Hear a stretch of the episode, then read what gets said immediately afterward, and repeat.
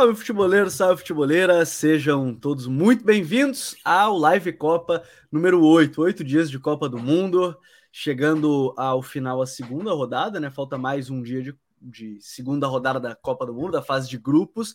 Sejam muito bem-vindos. Chegou aqui na live, deixa aquele like, se inscreve aqui no canal. Estamos chegando nos 76 mil inscritos, então muito obrigado. 77, perdão, 77 mil inscritos, então muito obrigado a todos que nos acompanham, estão aqui com a gente. E vocês, de novo, eu sempre tenho aquele, aquele pedido, né? Aquele singelo pedido e o compromisso que vocês têm com a gente aqui, ó, 8 horas da noite, chegou para a live, live Copa, analisar o dia de Copa do Mundo. Lembrando, né, que a partir de terça-feira a gente vai fazer programas um pouquinho diferentes. Como a gente já vai saber os classificados e os confrontos, a gente vai analisar os confrontos que chegam, né, para a Copa do Mundo. Eu tenho certeza que vai ser até tão interessante quanto analisar aquele dia de classificação classificação, é claro que se tiver um jogo que foi muito emocionante, classificação no final, a gente vai falar, mas também falar muito já e tentar analisar o, os destaques dos jogos que estão por vir do mata-mata. Lembrando que a partir de terça-feira os jogos passam a ser em horários iguais, né, dos grupos, meio-dia e quatro horas, todos os jogos para, né, todo mundo jogar no mesmo horário. Mas vamos falar sobre o dia 8 de Copa do Mundo, onde tivemos várias boas partidas, né? O grande Alemanha e Espanha que fechou esse domingão, né? Então fechamos bem o domingo com Alemanha e Espanha. Marrocos de Ziyech fazendo 2 a 0 na Bélgica. E olha, tem muita coisa para falar da seleção da Bélgica, hein? Costa Rica e Japão, né? Vitória da Costa Rica por 1 a 0. Detalhe que a Costa Rica é a primeira seleção que dá apenas dois toques dentro da área adversária, é isso mesmo, dois toques dentro da área adversária, um deles foi o do gol e ganha um jogo, né? Desde 66, quando a Opta tem os dados estatísticos, desde 66 é a primeira vez que um time só dá dois toques dentro da área adversária e acaba ganhando a partida. E a Croácia que venceu o Canadá por 4 a 1 e o Canadá acabou sendo eliminado da Copa do Mundo. O Canadá até saiu na frente, fez seu primeiro gol história, na história das Copas do Mundo, né, com o Alphonse Davis, mas no final dos contos acabou tomando uma bela virada da seleção croata. Aqui comigo minha dupla, Vini Dutra. Tudo bem, Vini? Salve! Fala Gabi, fala Douglas, estamos aí para mais uma. Grande dia de, de Copa do Mundo. E novamente a Alemanha protagonizando um dos melhores jogos da Copa. É, esse Espanha e Alemanha, para mim, foi o melhor jogo em termos táticos da Copa. Acho que antes o melhor é, tinha sido Japão e Alemanha. E esse jogo foi um baita duelo, assim, é um jogo um pouco dividido entre, entre entre cada tempo, né? A Alemanha, a, a Espanha dominou o primeiro tempo, a Alemanha o segundo, foi melhor, melhor em boa parte do segundo. E, enfim, teve um empate que acabou não colocando tanto a Alemanha numa situação complicada para a última rodada, né? É, até porque somado a isso a derrota do Japão no primeiro jogo. É, então tem muita coisa legal para falar de fato, né? Nesse Alemanha e Espanha, além dos outros jogos. Douglinhas também está aqui com a gente hoje. Seja bem-vindo, tudo certo?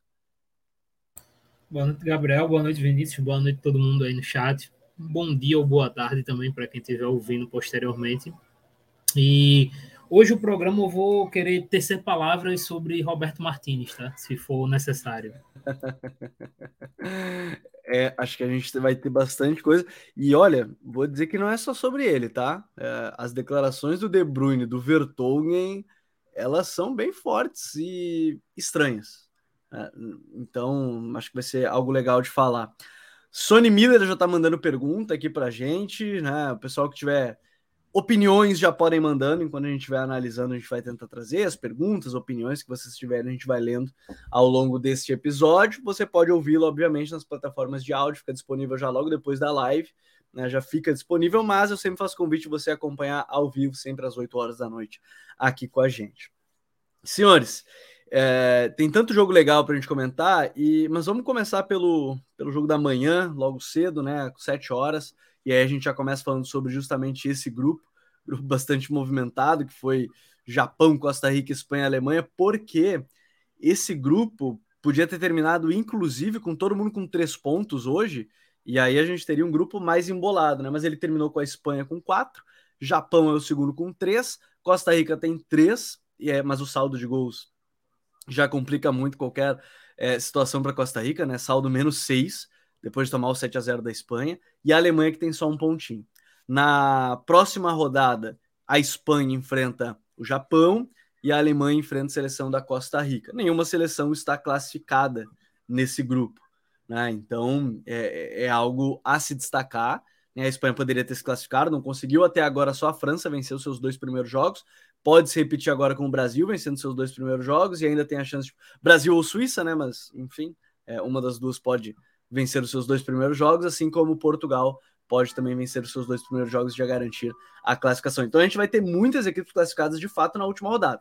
Já temos eliminados Catar e Canadá, depois a gente fala desse grupo F, mas do grupo E a gente teve pela manhã. Confesso que foi o único jogo que eu não consegui ver hoje de manhã, porque tive evento, estava correndo hoje de manhã e não era correndo do jogo, queria ter visto o jogo, não consegui.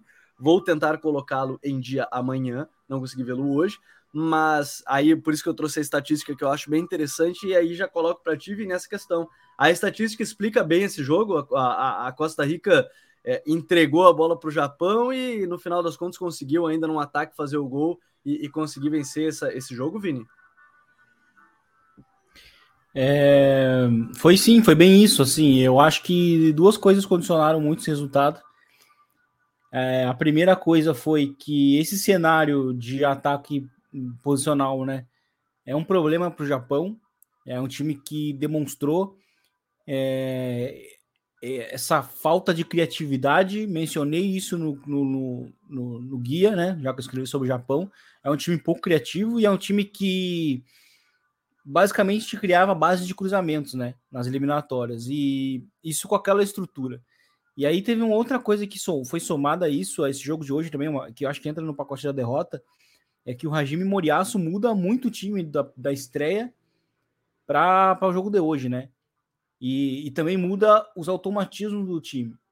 Então, assim, hoje o Hitsu Duan, que seria o, o extremo pela direita, né?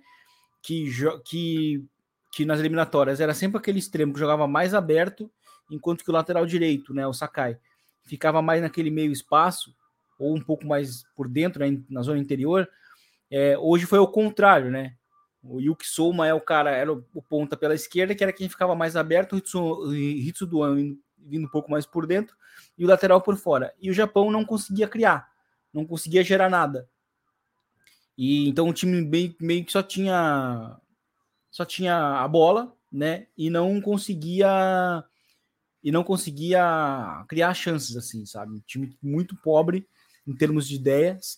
É, no primeiro tempo, inclusive, a Costa Rica até teve mais a posse da bola, terminou com mais posse, mas aí no segundo tempo é, é, o Japão teve que ter muito mais a iniciativa e aí, e aí foi, foi, um, foi, um, foi um jogo bem complicado assim pro, pro, pro Japão. Eu deixei né? no, sem querer, deixei no, no número de 75 a 25, né? Japão e Costa Rica no segundo tempo em posse. Isso, é, bem, bem, bem grande. E assim, o que chamou muito a atenção é, nesse jogo foi de fato a Costa Rica terminar com, com a posse de bola beirando, beirando os 60%, porque isso no primeiro tempo, né? Eu assistindo o jogo até me, me espantei, porque eu, eu analisei também a Costa Rica, né? E a Costa Rica é uma seleção que sempre teve muito uma, uma posse baixa muito uma posse de bola muito baixa, né? De, até contra adversários mais frágeis que ela, ela entregava a posse. E, e aí, digamos assim, né? No segundo tempo, meio que equilibra ali para a média geral que ela sempre tem de posse, né? E, e aí foi quando o Japão teve seus maiores problemas. O Hajime Moriaço é, busca mudar muito de novo o time do primeiro para o segundo tempo, tentando empilhar mais atacantes. Só que não dá certo. Assim, o Japão continua muito, muito inofensivo e aí a, a Costa Rica consegue marcar um gol que até um amigo meu né, no, no, WhatsApp me lembrou que assim é muito irônico um, um, jogador da Costa Rica chamado Fuller, né, que é um sobrenome alemão, marcar um gol que basicamente deu vida para a Alemanha, né? Porque se, a, se, o Japão vence esse jogo, meio que obrigava de fato a Alemanha a vencer hoje a, a, a Espanha, né? E, e, no fim a Costa Rica fez um jogo muito parecido similar ao que fez nas rodadas finais com CACAF e é, no jogo contra a, de repescagem contra a Nova Zelândia, sabe? Foi um time que foi buscando sobreviver e buscar uma bola isolada no ataque. Foi o que aconteceu. O, e, e, é curioso assim que esse gol ele deixou até menos tenso o jogo entre Espanha e Alemanha, porque no caso de derrota da Alemanha, se o Japão tivesse vencido, a Alemanha estava eliminada.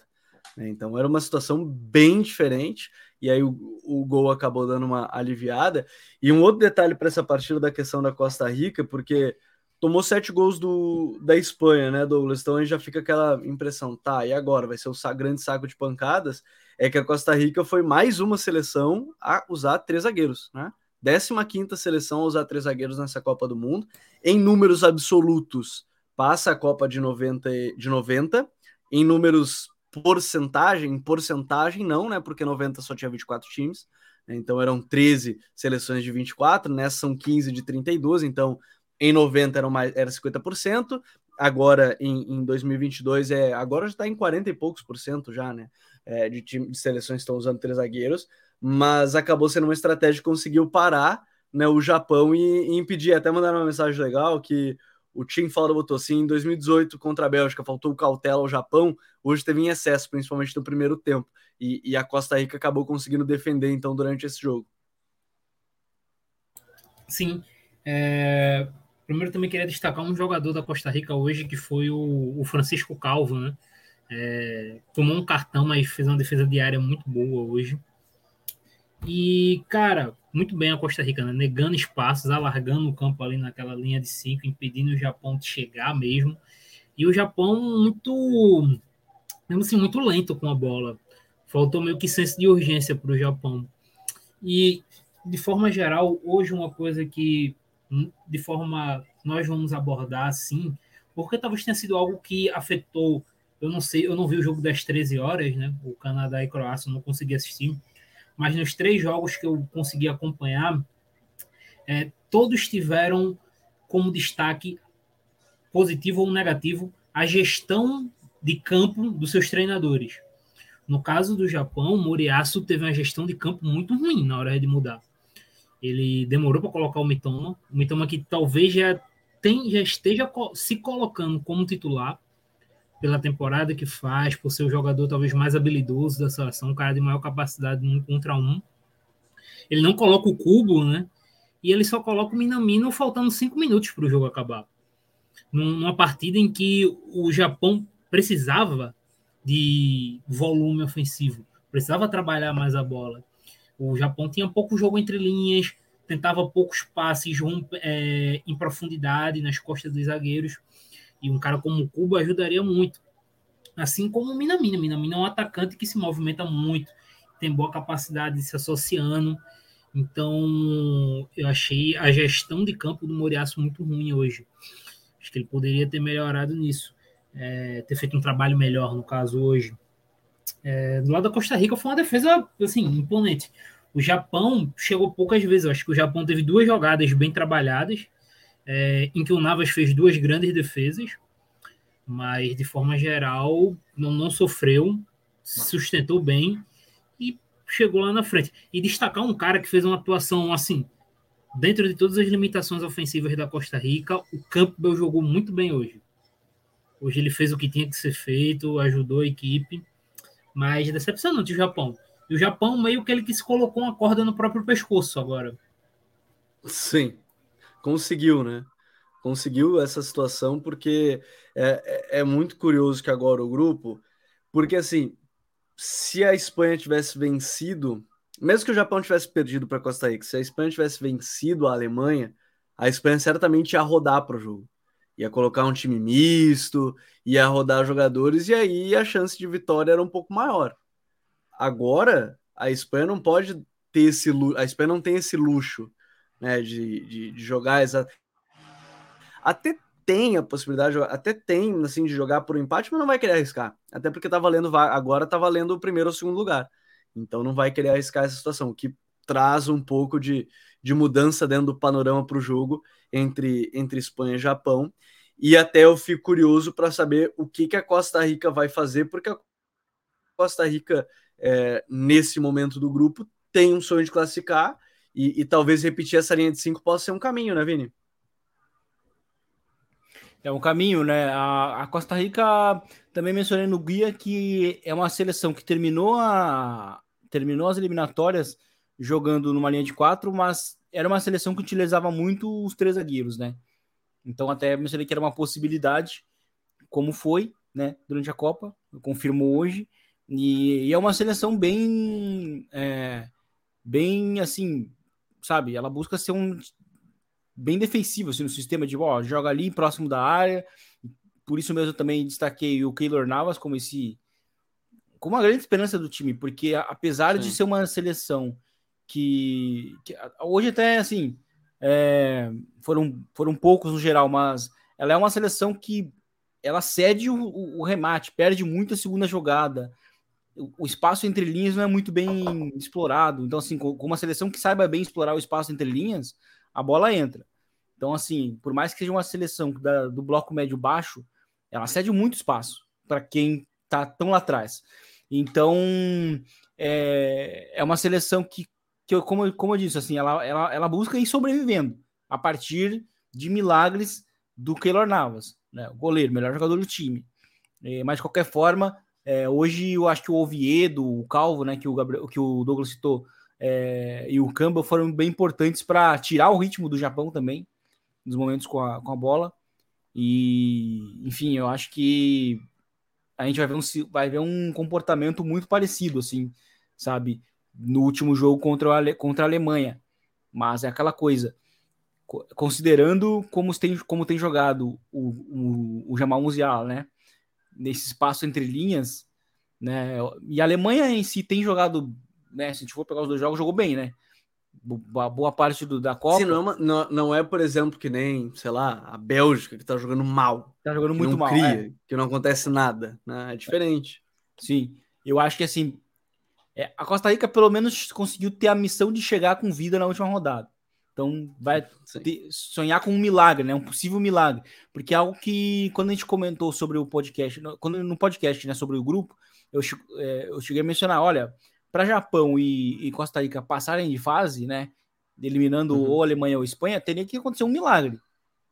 Porque é, milagre em termos assim de desempenho deles, assim, tem que fazer uma coisa histórica, como, como o Japão fez na, né, no primeiro jogo. Só que daí chega o segundo uhum. jogo, perde, né? Então, assim, meio que não, não digo que foi em vão, mas sabe, aquela tava com a, com a faca e o queijo na mão para de fato é, configurar uma vaga, sabe, para a próxima fase e, e, e, de fato confirmar o tal milagre, né? Porque a, a atuação do primeiro, no primeiro jogo foi muito, foi muito, foi muito boa.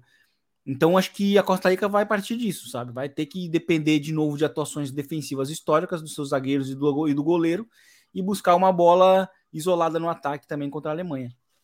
É, e aí a gente já passa para esse jogo. Pessoal do chat, primeiro, deixa aquele like, bem importante para a gente chegar em mais lugares.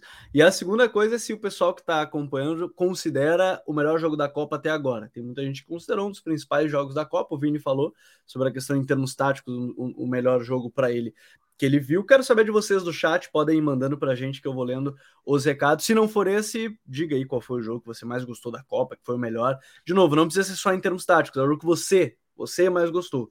Né? Pode ser seja outro sem nenhum problema, pode ser, sei lá, o Portugal e Gana, o 3 a 2 enfim, pode ser qualquer um dos jogos aí que você tenha mais gostado dessa. Pode ter sido Uruguai e Coreia do Sul? Pode. Se você gostou, é isso aí, tá tudo certo. Não, não foi um jogo bom, mas se você gostou, tudo bem, não tem nenhum problema. Então manda aí a sua opinião sobre qual jogo você mais gostou da, da Copa. Porque Espanha e Alemanha é, é legal de falar sobre esse jogo, porque ele diminui o clima de tensão de acordo com o resultado do jogo entre Japão e Costa Rica, né? pelo caráter eliminatório que ele tinha antes. E aí o, o Luiz Henrique, antes de tudo, quero só trazer um destaque muito legal, assim, é, por motivos que não foram os, não são os mais felizes, obviamente. Hoje a filha do Luiz Henrique completaria 13 anos, né? E ele falou que seria um dia especial para ele estar à beira do gramado, né? Ele, ele perdeu ela devido a um câncer. E hoje depois do jogo ele falou que independente dela estar tá com ele fisicamente, ele sabe que ela tá sempre junto né, com eles, achei bem legal. O Luiz Henrique é um cara muito humano. É, ele parece aquele cara, às vezes, meio brabo e tudo mais, mas na verdade é um cara super humano. As lives dele estão deixando isso ainda mais à mostra, né? Afinal de contas, até sobre a tanga que ele usa, ele falou, né? Mas foi, foi muito legal ver aí o Luiz Henrique é, falar um pouco mais sobre essa questão, que era um dia especial, e ele fala, né, que não foi por conta do jogo contra a Alemanha, mas sim porque era, hoje a filha dele completaria é, 13 anos de idade, é um cara aí que ele, inclusive, se afastou da seleção nesse período, né? E o. o Roberto Moreno, né, que assumiu naquele momento, um curto período, que era o auxiliar dele, depois, enfim, eles brigaram, aí o, o Luiz Henrique demitiu o Roberto Moreno quando voltou e tudo certo, mas bem legal ver a mensagem do Luiz Henrique depois do jogo, um cara muito humano, né, sempre preocupado muito com esse lado humano também do, do futebol, mas ele foi para o jogo, Douglas, com uma substituição, né, que era o Carvajal entrando como titular, manteve ali o Rodri na zaga, né, a estrutura ali, o Rodri foi bem de novo, como zagueiro, Asensio como nove, né, ou, falso nove, que o Luiz Henrique não me ouça, mas um nove de movimentação, Dani Olmo e Ferran Torres, Sérgio Busquets, Gavi e Pedri, mas foi um jogo mais complicado, mas que a Espanha, no primeiro tempo principalmente, não sentiu tanto, assim, um jogo que era para ser até mais difícil, mas que a, a, a, Espanha conseguiu controlar, mesmo que sem grandes oportunidades de gol. Ah, foi. E assim, foi, do, como o Vini disse na abertura, do aspecto tático, esse jogo foi impressionante. Primeiro, vamos pegar logo aqui, né? É, como a Alemanha também mudou, a gente vai falar mais na frente, mas o Flick ele colocou especificamente um Gundogan para colar no Busquets e tirar o Busquets da saída de bola da Espanha. Porque o Busquets é a chave principal da saída de bola da Espanha, o cara que dita o ritmo da Espanha. A partir do momento que ele fez isso, é, se esperava que a Alemanha fosse melhorar na pressão, ganhar muitas bolas pelo alto. Só que o Busquets é um jogador de muito QI de jogo. E o que ele começou a fazer? Ele começou a atrair, às vezes era o Miller, mas 90% dos lances era o Gundogan. Ele começou a atrair o Gundogan para o lado ou para outras áreas, pra, principalmente o Pedro descer e pegar a bola e sair com e sair a equipe sair pelo chão. E com isso a Espanha, acho que ali nos primeiros minutos, ela encontrou muitas saídas limpas. A Alemanha não conseguia encontrar a Espanha em pressão. E a Espanha conseguia chegar no, próximo ao gol. É, o que talvez tenha complicado é que muitas vezes eles conseguiam, e conseguiam com facilidade, a inversão é, para o lado contrário, para o ponta, só que muitas vezes a bola caía para o Ferran em situação de um contra um, um, e o Ferran não tem esse lance. Teve até aquele lance que ele, do gol que o Dani Olmo dá para ele, ele puxa para o pé esquerdo e bate. Talvez se o, o Ferran tem um contra um, que o próprio Dani Olmo tem, ele vai para cima do, do defensor da Alemanha e consegue um, uma finalização mais limpa. Mas talvez tenha complicado um pouco o jogo da Espanha. Mas nesses primeiros 20, 25 minutos, a Espanha engoliu a saída de bola da Alemanha. A Alemanha não encontrava alternativas para isso. A partir do momento que um jogador começa a se destacar em pressão, e aí destacar que já adiantar, para mim foi o melhor homem em campo, pelo menos por parte da Alemanha, que foi o Goretzka. O Goretzka, a impressão hoje foi. E foi uma troca, né, do Flick, vale destacar, né? Não foi titular na abertura e foi titular hoje. Sim, a, é, a, a quantidade de campo que o Goretzka consegue cobrir, assim, impressionante. É, o porte físico dele também impressiona. Ele consegue conduzir bem a bola, né? Então ele consegue. Ele vai melhorando a pressão e aos poucos a Alemanha começa a tirar mais o Busquets do, da, da saída da Espanha. E somado com tirar o Busquets, eles vão fazendo algo que é induzir a Espanha a sair pelos lados, principalmente pelo lado direito do Carvajal. E aí o Nai Simon muitas vezes passava a bola o Carvajal, fechavam o Carvajal e recuperavam a bola. Isso aconteceu muito no primeiro tempo. O Nai Simon também errou algumas saídas. Mas foi a partir daí que a Alemanha se colocou no jogo, através da pressão. É, a Espanha muitas vezes também conseguia sair, apesar desse cenário de pressão, com uma equipe muito boa, mas ela se sentiu desconfortável. É, no segundo tempo, ele coloca o Morata, acho que já para tentar segurar mais a bola, tentar algo de diferente, porque ele, a Espanha começa a não ter, não conseguir reter a bola no campo de ataque devido a essa pressão da Alemanha. E aí, é, dentro desse jogo, eu acho muito legal a gente vai chegar na parte dos noves, né? Tanto o Fulkrug quanto o Morata, né? Acho que os dois, a partir de cada um a sua característica eles trazem, é que era para ser foi um jogo acabou sendo um jogo das pressões, né, Vini? Um jogo que os dois times em algum momento tentaram pressionar, pressionaram melhor, conseguiram controlar um pouquinho mais o espaço. A bola até eu acho que teve mais tempo com a Espanha, mas em um momento a Alemanha conseguia ser mais agressiva em chegar no gol mas talvez isso tenha tornado o jogo, de uma certa forma, bem interessante taticamente, como você citava, né? Sim, eu achei um jogo bem interessante nesse sentido. É, a Espanha começou bem melhor é, e a Alemanha foi, foi indo de menos a mais durante o primeiro tempo. Ela foi melhorando né, ao longo do primeiro tempo e, e o trabalho do Hans Flick, né, como é, foi muito bom, porque assim chegou um momento em que a Alemanha também estava começando a, a reduzir também o próprio, o próprio trabalho do Pedro, assim, em recepções entre linhas. É, e aí o trabalho do Kimmich sem bola também foi muito bom. E, e o Goretzka, do outro lado, também sendo esse cara para não, dar, não ceder tanto espaço para o Gavi, também foi, foi, foi excelente. Além desse acompanhamento né, do, do, do, do, do Gundogan é, no Busquets, né? É, muita gente imaginou que a Alemanha poderia ir num 4-1, 4-1 ou um 4-3-3. E eu até cheguei a mencionar pro, pro Gabi, assim, ó, vai ser um 4-2-3-1 com, com ou com o Goretzka na frente como 10 ou com o, com o Dogan. Vai ser um dos dois. Eu até imaginei assim, se, for, se fosse uma pressão alta muito agressiva, seria o Goretzka ali, né? Porque ele já fez essa função no, no Schalke, até mesmo no Bayern. E, e aí o Goretzka ficaria próximo do, do Kimmich. Mas o que foi que aconteceu foi, foi eles jogarem invertidos, né? Goretzka é um cara que complementa muito bem o Kimmich né? E assim, é, é, o Gundogan é uma situação complicada porque ele jogou muito bem o jogo da ida, jogo da vida, né? O, jogo, o primeiro jogo, né? E, e, e ele também oferece um controle muito grande para a Alemanha. Então, tirar ele não é uma tarefa muito simples, né?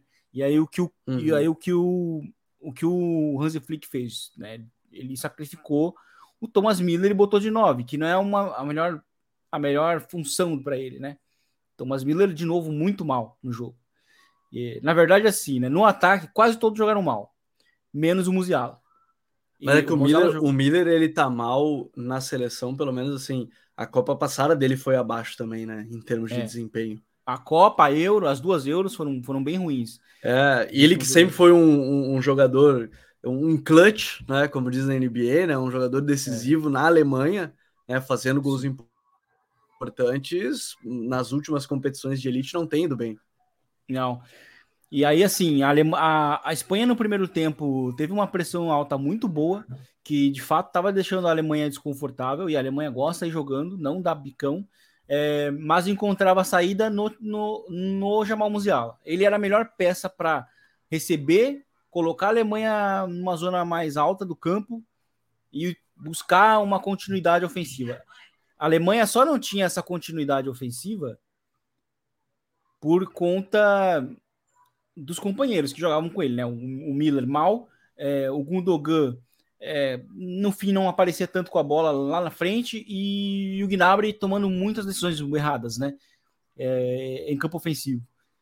Então a Alemanha parecia que estava queimando com a bola nos pés, assim. Poucos jogadores é, em, em, zona de três quadros estavam jogando bem com a bola. E o Musiala no primeiro tempo estava meio que jogando sozinho, assim. Foi uma grande atuação dele de novo, porque ele recebia muitas vezes em desvantagem, recebia de costas, tinha que buscar o giro, né? E aí buscar o drible. É, inclusive, ele terminou com quatro dribles em, em, seis tentativas, se eu não me engano. E. Musiala? Musiala, acho que sim. Da, da Foram nove, eu acho, não? Nove em treze tentativas. Nove em treze, então. Nove em então, é o número da Copa. Vi desatualizado, então nove em treze é melhor ainda, né? Pô, é... absurdo até, né? É, é, então, ele ele buscava muito o drible. O drible era o drible para ele era, era bem importante porque como ele recebia às vezes muito sozinho, ele buscava o drible que conseguia fazer a Alemanha ganhar mais tempo para o time chegar. E um outro jogador que jogava, jogou muito bem ofensivamente foi o Raul, o David Raul. Né? E dessa vez até jogando de uma maneira assim, defensivamente muito bem também, né? O que fez é, o que fez assim a Alemanha ter um conforto, um conforto e até de deixar ele num, nos confrontos mano a mano assim, em que ele foi bem agressivo assim, antecipações e tal. Boa partida do Raul porque ele é um ele é um lateral que chegou na Alemanha muito lateral de contexto, né? Muito favorecido pelo contexto tático. O time agrupa na direita, ele se projeta, recebe na esquerda com tempo e espaço. Mas de qualquer forma, hoje num jogo de grande de grande né, nível nível técnico e tático, ele, ele foi muito bem. E aí no segundo tempo. É... Só deixa eu trazer um destaque, Vini, que Vamos você lá. falou da questão dos dribles do, do Musiala. É, os 9 em 13 eles são da Opta. E os tá. quatro que você. Quatro em seis que você viu tá no SofaScore. Então, ah, provavelmente. Provavelmente não. São estatísticas colhidas de maneira diferente. Né? Não uhum. sei como é que a Opta considera estatística, mas tá aí. É, nenhum dos dois está errado, mas só muda a forma de, de, de colher a estatística do Opta ou da SofaScore, mas só para contextualizar aqui, porque provavelmente alguém possa olhar aqui, vai olhar depois, vai estar tá ali os quatro, né? É porque no SofaScore tem quatro dribles em seis, na Opta eles até publicaram um mapa nas redes sociais dele, né, que são nove em 13 tentativas de hoje, mas só para contextualizar essa parte. É, aí no segundo, e assim, e o que, que eu acho, né? No primeiro tempo a, a Espanha foi superior por grande parte, por grande parte do jogo, né, do primeiro tempo, os 45 minutos, e aí no segundo tempo a Alemanha ajusta a pressão e é mais agressiva. E aí a gente começa a ver a Espanha desconfortável em saída de bola. Tanto que começa a cometer, a cometer erros e perdas. Tem duas que são bem graves, assim, e nas duas a Alemanha finalizou. Né? E numa delas o, o, o lance foi anulado, porque tava, o Miller estava impedido. E na segunda foi aquela chance bem clara do, do, do, do Kimmich, né, na, na, entrada da área em que o, em que o Nascimento tem que fazer a defesa.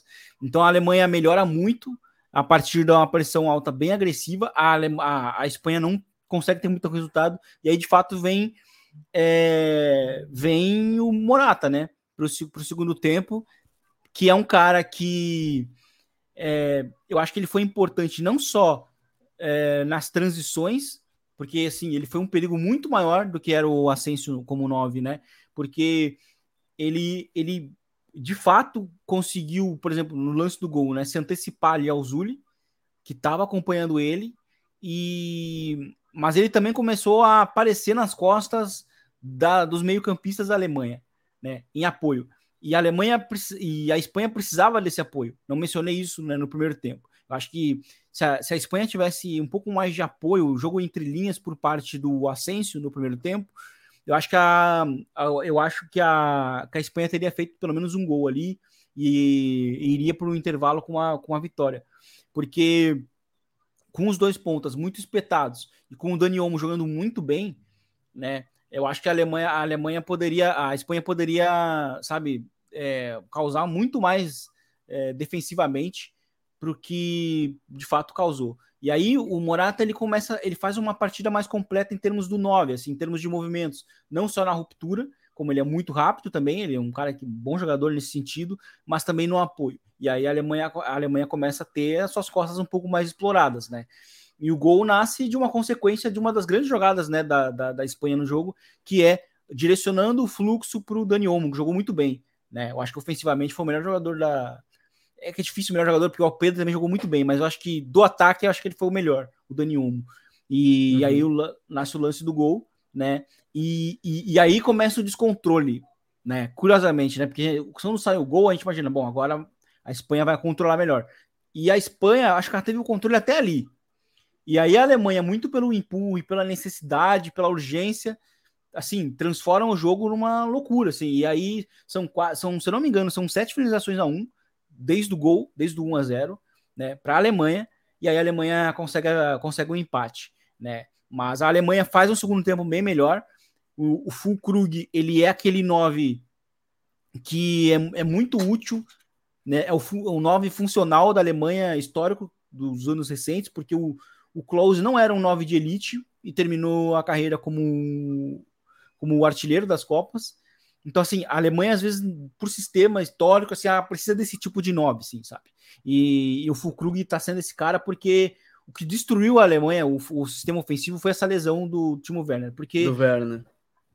Sim, a, a Alemanha, assim, ela tem um time muito bom e não tem um 9. Porque agora estão tendo que sacrificar o Miller ali, que não é o ideal para ele. E, e aí, tipo, o Fulkrug também não é o cara ideal para começar como 9, porque também vai, vai faltar o fator é, fator desempenho vindo do banco, que o Fulkrug conseguiu dar.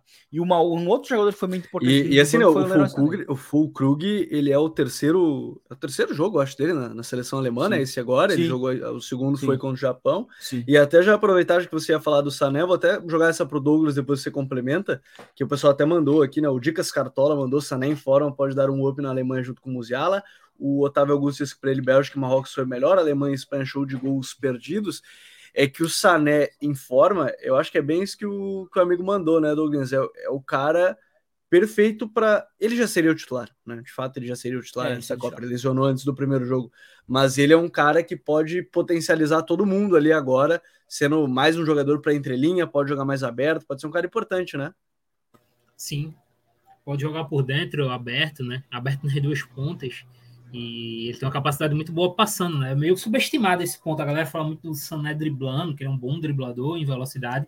É que no Schalke, o pessoal só não acompanhou muito no Schalke, né? Que ele era o ponta direita, né? Ele era ponta direita cortando para dentro, finalizando, criando passes, né? É, e ele era muito um segundo atacante no Schalke, né? É, e exatamente. Ele era um segundo atacante. Porque depois o Schalke começa a jogar com um sistema de três zagueiros, né? No 5-3-2, e ele era o segundo, o segundo atacante da direita. Ele jogava na direita.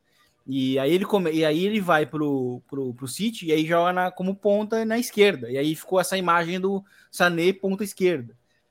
Mas ele é um cara que surgiu até como um segundo atacante. Assim. E, e assim, ele consegue encontrar espaço nas costas da defesa. Agora, de novo, eu senti nesse jogo é, falta de um. E aí o Vini citou a questão do Werner, tá fora, mas senti falta desse jogador para explorar as costas dos zagueiros da Espanha, como senti contra o Japão. É, o jogador mais próximo de fazer isso é o Gnabry, só que o Gnabry está fazendo uma Copa muito ruim. O Gnabry hoje, de novo, tomou muitas decisões precipitadas, é, decidiu mal várias jogadas, é, se movime, a movimentação dele também. Então foi um cara muito abaixo. É, tal, talvez esse seja o meu grande ponto para a gestão do, do Flick hoje. Que novamente eu vou bater na tecla que eu bati no primeiro jogo. Eu queria ver, nesse jogo específico, um cara como o ADM. Que ele é um cara que eu, eu sinto que ele tem essa. Esse, fez muito isso no Salzburg, essa questão de romper ali nas costas dos defensores. Mas de forma geral, ele teve uma ótima gestão fora do campo hoje. As mudanças melhoraram muito a Alemanha. Faltou esse jogador para explorar a última defesa, que até teve no último lance, né? O Sané fez isso e terminou perdendo o gol. É, mas faltou um pouco disso da Alemanha. Mas ele melhorou o time. Entrou o Sané, entrou o Fulcro, entrou o Klosterman. Na hora que entrou o Klosterman, eu até fiquei meio, pô, pra quê? Mas o Klosterman entrou bem na lateral direita. Não, não, mas é porque o. É, é, sim, entrou bem. É que o, o Keller também tava tomando um.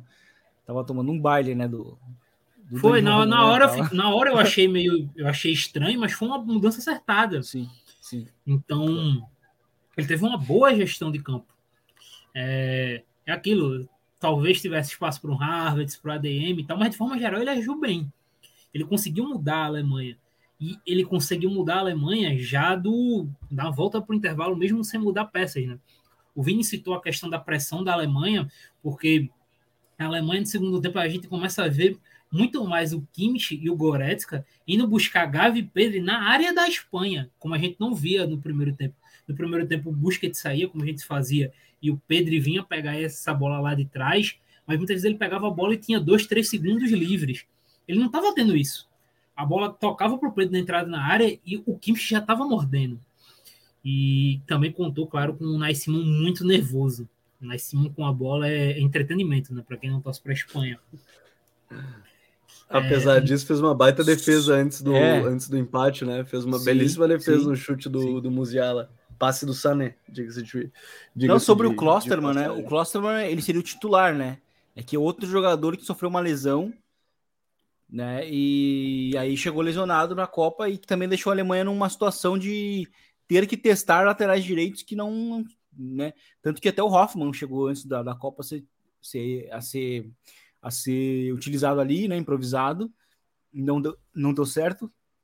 E a Alemanha chega para a Copa, o primeiro jogo com o Zuli, né, como esse zagueiro, como esse lateral que, que, que eu até eu achei que inclusive seria a decisão correta, mas a, mas a estreia do, do, do Schlotterbeck foi muito ruim, né, e isso com certeza pesou para para ele não ser o titular hoje.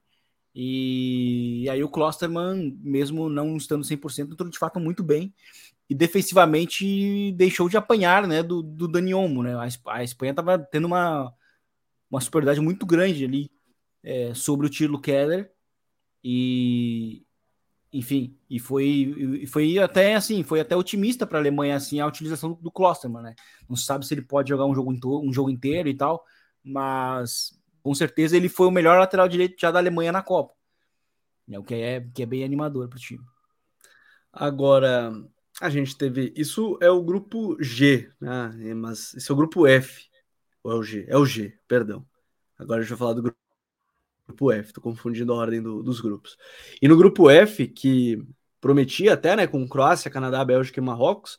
Quero começar justamente por esse Croácia e Canadá, que a Croácia venceu de virada por 4 a 1 né, a seleção do Canadá. Vale destacar o primeiro gol do Canadá em Copas, né, gol do Alphonse Davis, é, marcou de cabeça. E, e, uma coisa até dessa, dessa seleção do Canadá, até para depois a gente poder falar um pouquinho mais da, do, da Bélgica, Vini, é, me chama a atenção assim, o Canadá, tal qual jogou contra a Bélgica, né, quando, na estreia, criou, dessa vez fez gol rápido, mas teve dificuldade dessa vez para defender. Né, teve um pouquinho mais de dificuldade para defender, é, até criou algumas oportunidades, mas não conseguiu concluir, que já foi um problema até do primeiro jogo, mas hoje a gente viu um pouquinho mais de dificuldade né, na seleção. Pois é, eu acho que hoje um dos grandes inimigos da, da, do Canadá foi assim as constantes mudanças do Canadá, sabe? Porque o Canadá de fato é uma seleção que, que tem isso, assim, é um time que muda muito taticamente de um jogo para outro. E apesar de ter feito de fato esse gol cedo, é, eu acho que o time tava, não estava sólido, né? Não, não tava tão, é, tão tão bem tão bem encaixado como estava na, na estreia, sabe? Não, não foi de fato um bom jogo é, de Canadá. Acho que o Canadá né, sai, sai eliminado já da Copa, mas eu acho que é, a mensagem inicial do Canadá, que era uma seleção, entre aspas, estreando em Copas, era essa de que tinha que sair com uma boa imagem, né? E eu acho que é, o time deixa, mas a partida de hoje não foi de fato tão, tão boa. E eu acho que uma das grandes questões foram foi as constantes mudanças. Assim, é um time que muda muito de um jogo para outro, né? E eu acho que isso foi meio que o calcanhar, porque é, é, um time que depende muito do trabalho defensivo, né? De John, John Herdman. É um time que tem muito essa característica da, de, de, de como de como pressionar o adversário, recuperar né, e, e, ameaçar nas transições. E eu acho que essas mudanças mexeram um pouco é, essa noção de leitura que cada jogador devia ter. E aí a gente viu um time muito perdido, que sofreu o empate logo depois da virada, contra um adversário muito duro, né, que é a Croácia. E, enfim, e aí o time acaba, acabou sendo eliminado. Mas eu acho que hoje foi, foi um pouco disso. Assim. Acho que as constantes mudanças deixaram o time um pouco confuso. É, ver a Croácia bem agora, pelo menos criou suas oportunidades, fez seus gols. Né, tô curioso pela última rodada, até porque é um jogo interessante contra a Bélgica.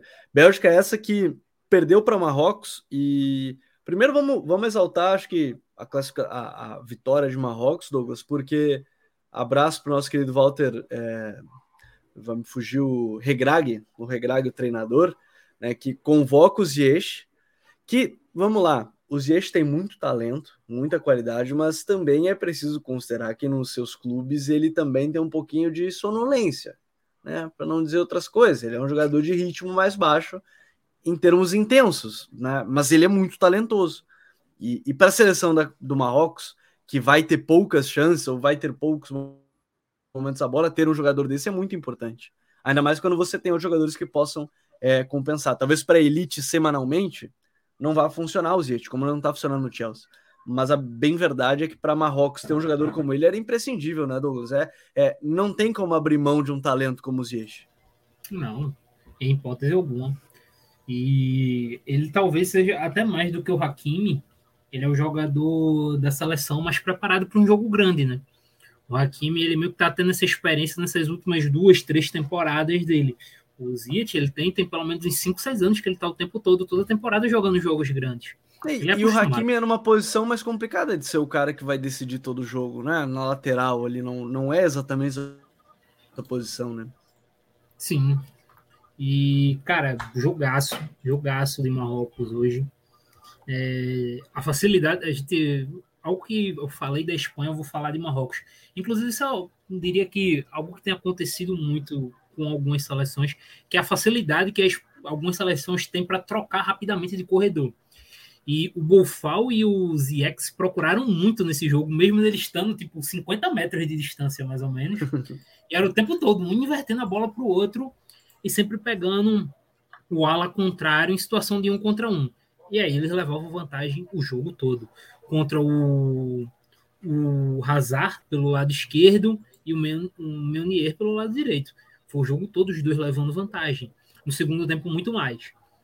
É, uma belíssima defesa deles pelo centro, é, deixando a, a saída da Bélgica por si só já é muito lenta, mas eles conseguiram tirar ainda mais o ritmo da Bélgica. É, foi um jogo perfeito, assim, por parte da, da seleção de Marrocos. Eu pensando assim rapidamente, eu não lembro de uma chance trabalhada pela Bélgica hoje. De cabeça eu não lembro de nenhum. Então, faltou muito.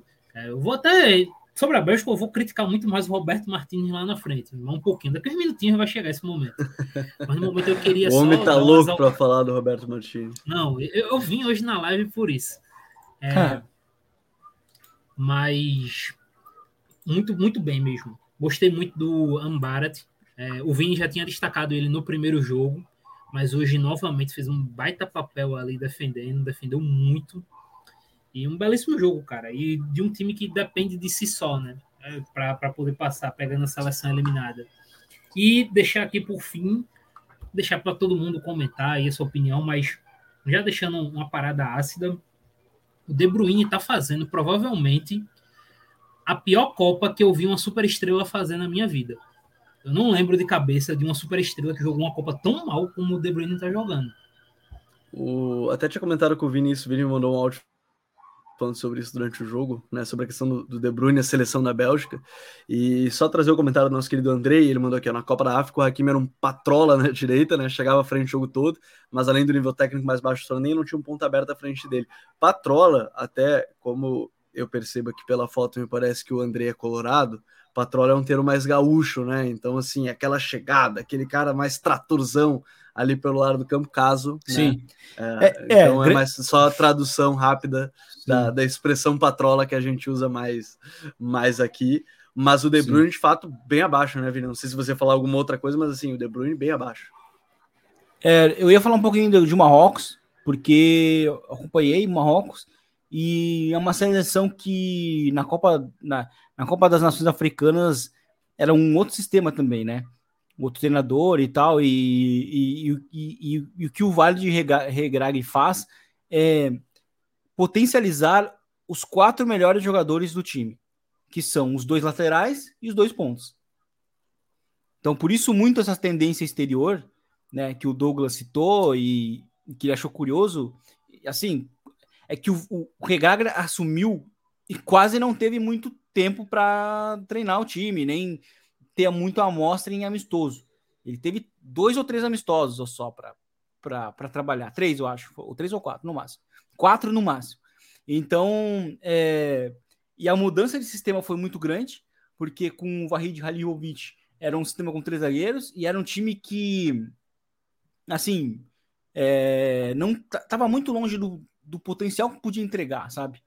Então, até eu até falei pro Gabi assim, ó, antes da Copa, um pouco antes da Copa. Falei, ó, das, as duas mais, as duas seleções mais, mais fortes africanas são é, Senegal e Marrocos. Né? Marrocos tem um talento muito, muito grande e, e com, e com o Regrag hoje, né, já sem o, já sem o Mané no, Senegal, eu acho que Marrocos hoje é a seleção mais forte é, do momento na, na Copa, né, africana. Então, e é uma seleção que de fato tem muito talento. E, e sobre a questão do Ziyech, é, isso é, uma, é um problema, eu acho que, digamos assim, histórico dos atacantes marroquinos, que tem um pouco disso, né? São, são muito habilidosos, não são tão profissionais, porque o Bufal é outro cara que despontou na carreira como um possível super craque, e no fim ele só foi um cara de jogo de, de times médios, sabe? Um bom jogador, né? E, e outro jogador que não era convocado também, pelo antigo treinador era o, era o próprio Masraoui, né? O lateral esquerdo, ou o lateral direito também. Às vezes eles invertem, né? Mas ele também não era utilizado, também não era convocado. Voltou a ser convocado e o time né, potencializa os melhores jogadores. E é uma seleção que joga. Saída, saída a partir do tiro de meta, curta e elaborada. Buscando ali né, os, os dois laterais, os pontas, enfim, jogo exterior, gosto muito. O Narri também é outro jogador que é muito interessante nesse time, jovem jogador que foi bem decisivo na classificação do time para a Copa. E sobre o De Bruyne, é, olha, o Cristiano Ronaldo fez uma Copa de 2014 muito ruim também, né? E, então eu, eu não sei se, se entra na briga entre, entre, entre, entre, entre ele, mas enfim, eu não tenho essa memória tão apurada, aguçada para ter certeza se o De Bruyne de fato é, é super estrela que faz a Copa eu pensei, mais. Eu pensei no Cristiano em 2014, mas o Cristiano pelo menos ele decidiu um jogo, né, contra os Estados Unidos, que ele fez aquele gol. Sim. No, no último Chegou lance. lesionado. Chegou lesionado. É, né? tem, tem esse porém. De- Chegou De Bruyne, lesionado, jogou a Copa, jogou a final da Champions lesionado. Então, assim, é... assim, o que, o que agrava muito a questão do De Bruyne é ele não estar lesionado e o sistema existe, é, o, o sistema existe para acomodar dois jogadores, o, o do Hazard e o De Bruyne. Porque com bola, com, bola hoje, é, a estrutura do a estrutura da Bélgica era a mesma, né? O Castanha era um zagueiro pelo lado esquerdo, tu tinha ali o Witzel e o, o Onaná. O Onaná era quem desgrudava um pouquinho mais. O Munier era o, era o, era o ala, né, pela direita. Kevin De Bruyne e o Hazard ali por dentro, na entrelinha. Batshuayi na frente. E, e assim, o, o Hazard é um cara que não consegue produzir mais. Né? Além de estar demonstrando uma grande falta de ritmo, né? E o Kevin De Bruyne muito apagado. Sendo que ele é esse cara que muitas vezes é quem corrigia o sistema. E ele tá fazendo uma Copa muito fraca para um time que o Douglas vai se aprofundar na crítica, né? Do, do Roberto Martins. Mas é, eu acho que assim, o que, o que eu via com o Marrocos, com o Vahid Halilovic, eu vejo hoje na Bélgica com, com o Roberto Martins, sabe? Tipo, é um time ainda talentoso. Eu acho que essa geração já bate, com, com ele já bateu no teto que, tinha- que tinha que chegar. E ele ainda não consegue entregar talvez o mínimo de talento que essa, que essa, seleção tem. Porque, porque assim, né? Eu já vou abrir, vou deixar o microfone aberto para o Douglas falar sobre o Roberto Martins, mas é que, assim, é, até a gente colocou no guia, a média de idade dessa geração ela é alta, né? São 29 anos. Era uma das mais altas dessa Copa. Ok que não é, é, pro- é provável não, é o último mundial, assim, de Witzel, Vertonghen, Alderweireld, Hazard, é desses caras, assim, que fazem parte da geração que talvez o grande ahn, falho, além de dois, 2018 não dá para considerar um ato falho porque foi terceiro, terceiro lugar numa Copa do Mundo, né? Uma seleção que nunca teve uma expressão tão grande, mas a eliminação para País de Gales em 2016 foi pesada, que talvez fosse ali o grande momento para essa geração da Bélgica, né? era aquela Euro 2016 e aí foi eliminado por Gales do Bale. É, mas assim, mesmo que não tenha mais aquela, ainda tem jogadores de talento no banco, como o Vini citou, né? Você tem aí um Jeremy Doku, você tem um Dendou que ele poderia jogar, o, o Trossard. Trossard jogar 15 minutos hoje é, é muito estranho. Tillemans. Muito estranho. Acho que o Tillemans é um, é um cara muito mal utilizado nessa seleção. Muito mal. Também. O, o Decateleri, que tá. Decateleri. Decateleri, né? Tá certo, né? Tá certo, tá, tá certa a pronúncia. É, Então, assim, olha como tem talento, né, Douglas? Assim, de uma nova geração que tá surgindo, mesmo que não seja o maior país do mundo. Eu não tô dizendo que isso aqui ia mudar o panorama de ser uma postulante a título, mas que dava para mais, dava, né? assim, eu vou pegar assim do básico. A escalação inicial da Bélgica é basicamente montada na hierarquia de posições antigas. Porque quando você olha para o campo, não tem como considerar o Witzel titular. É, é inimaginável. O Witzel está fazendo uma Copa muito ruim. para além dele, qualquer jogador jogar na ala esquerda e não ser o Troçar também é questão de hierarquia, porque não tem como você apontar qualquer argumento contra porque o Troçar já é um cara acostumado a jogar como ala, e é um cara que está tecnicamente muito superior aos alas da, da Bélgica. Não tem como discutir, assim, isso aí é indiscutível. E vários outros. Assim, se a gente for botar na questão de hierarquia, até o capitão da seleção, o senhor Ender Hazard, tá por hierarquia, porque a Copa dele também não é boa. Muito Mas assim, o Mas Hazard, é que o Hazard, o Hazard tá você mal há entende. muito tempo. Muito. Mas o Hazard você entende, porque Hazard gostando ou não, é, talvez ele seja o maior jogador da história da seleção belga. Ponto. Então, tipo, É, esse cara é. talvez você faça um favor. Você chega assim, não, beleza, o Hazard pode. É uma situação difícil. Bota- o é uma situação Bota o difícil. irmão lá, bota o irmão ali para tentar cobrir o que ele faz de errado ali, deixa o Torgan lá, e é isso aí. E- Não, e outra, Mas eu- o, o- só para eu vou interromper só um pouquinho, Douglas, só porque o Torgan jogou hoje, né? E assim, nem acho que ele fez uma grande atuação, mas assim, ele ainda foi o menos pior, né? Jogando como esse ala pela esquerda com a bola, porque eu- muito estranha hoje eh, a Bélgica, muito estranha. Sim. Sabe? Assim, é uma escalação diferente, mas é igual, porque com a bola era a mesma coisa. Então, assim, é muito estranho, assim, e, e o Hazard é um fantasma, sabe? Do que ele era, sabe? Ele, ele, ele, ele ele... O Hazard ele tá participando do Space Jam 13, vocês O Hazard não é o Eden, né? Porque tem o Thor, falei do Thor, ah, o, Hazard... o Eden Hazard tá participando do Space Jam e vocês não sabem. Então, assim, é um sistema... o talento dele. E é um sistema com bola, de novo, já que o Douglas citou a questão da hierarquia, que, que busca privilegiar os dois melhores, os dois, não digo os dois melhores hoje, porque né, os dois jogadores, os dois maiores jogadores da seleção, Kevin De Bruyne e o Hazard. E eles estão infames, né?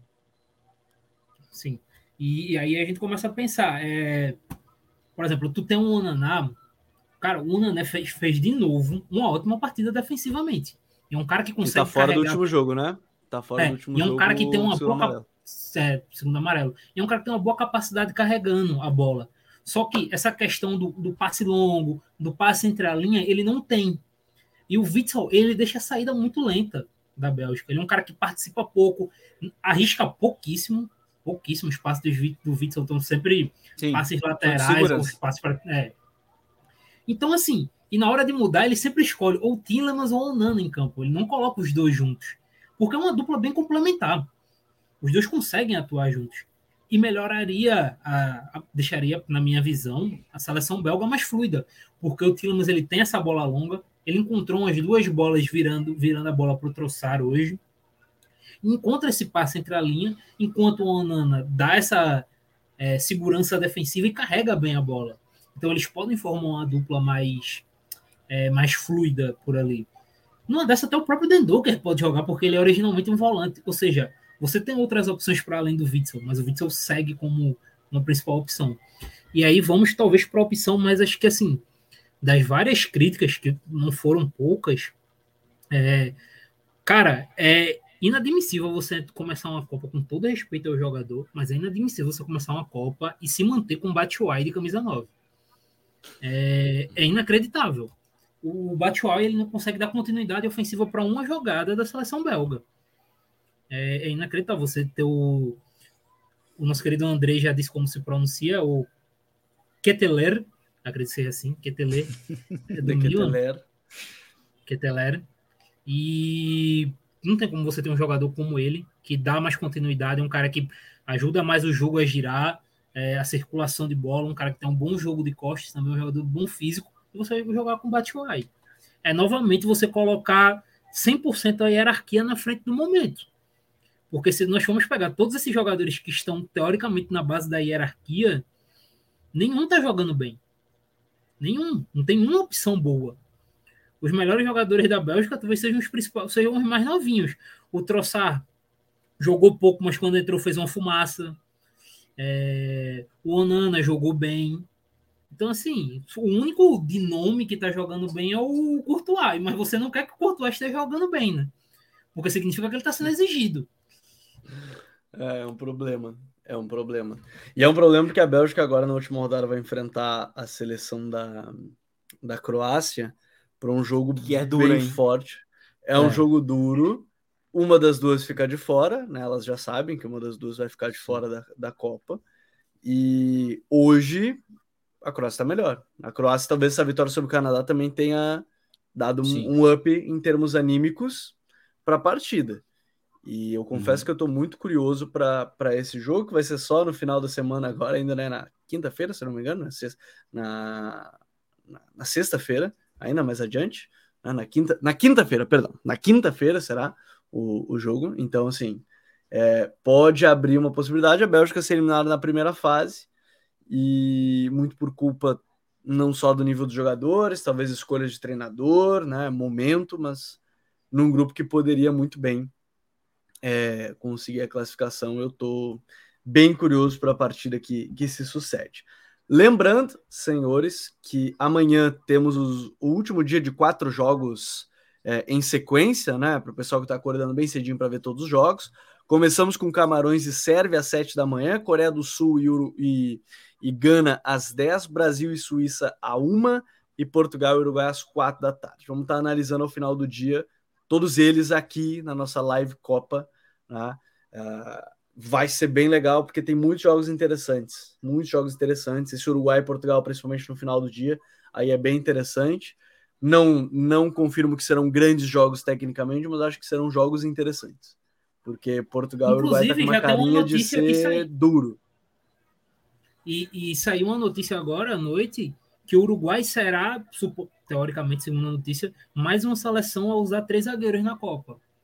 Eu vi a notícia do Já vão bater 50%, né? Darwin, vamos bater 50%. Darwin Soares de dupla. Dar, seria Darwin Soares de dupla, Coates, Godin e Jimenez no trio, Varela e Matias, e o trio do último jogo no meio. Vecino, é, e Valverde. É, sai o Pelistre, né? De maneira geral, sai o Pelistre e entra o, o Coates. E o Varela entra e como... Varela. Eu não, eu não lembro se o Varela... É, o Varela não foi, o Varela não foi titular no, no jogo de abertura. Bom, senhores, bom demais estar aqui. Segunda-feira tem mais e depois aí a gente vai ter, e... como eu disse, programas De novo, Gabriel. De novo, Gabriel. Ah, eu tô com uma de memória novo, muito esqueceu? ruim, Tô com uma memória muito ruim. Hoje, hoje devo confessar a todos os nossos ouvintes que o cansaço de, da maratona de jogos e outras coisas, fazendo ainda as análises para o canal, bateu forte, mesmo com a ajuda do Douglas e do Matheus. Craque do dia, vamos lá. Craque do dia para mim é o Ziet. Não tem. Ziet, é. não, não, vou fugir dele. Craque do dia para mim é o Ziet, Vini. Também, para mim é o meu craque. Eu vou dizer também, vai ser unânime, mas vou destacar o Goretzka também, mas o Ziet é meu voto. Ah, Ziet aí, pelo menos hoje, Tem um... nós três concordamos. Tem um lance do Goretzka que me que assustou muito no jogo, ele, ele, ele ganha num, num, sprint do, do Nico Williams no final do jogo. Sendo que ele tá jogando o jogo inteiro. É uma é, máquina isso física, bizarro, né, velho. O Goretzka, é. Ele é realmente uma máquina física. As imagens que. Uh, as imagens quando a gente vê as fotinhos dele lá treinando musculação, que o pessoal, ó, aí, ó, ó, o Bayern na academia e tal, elas são realidade também dentro de campo em termos de intensidade.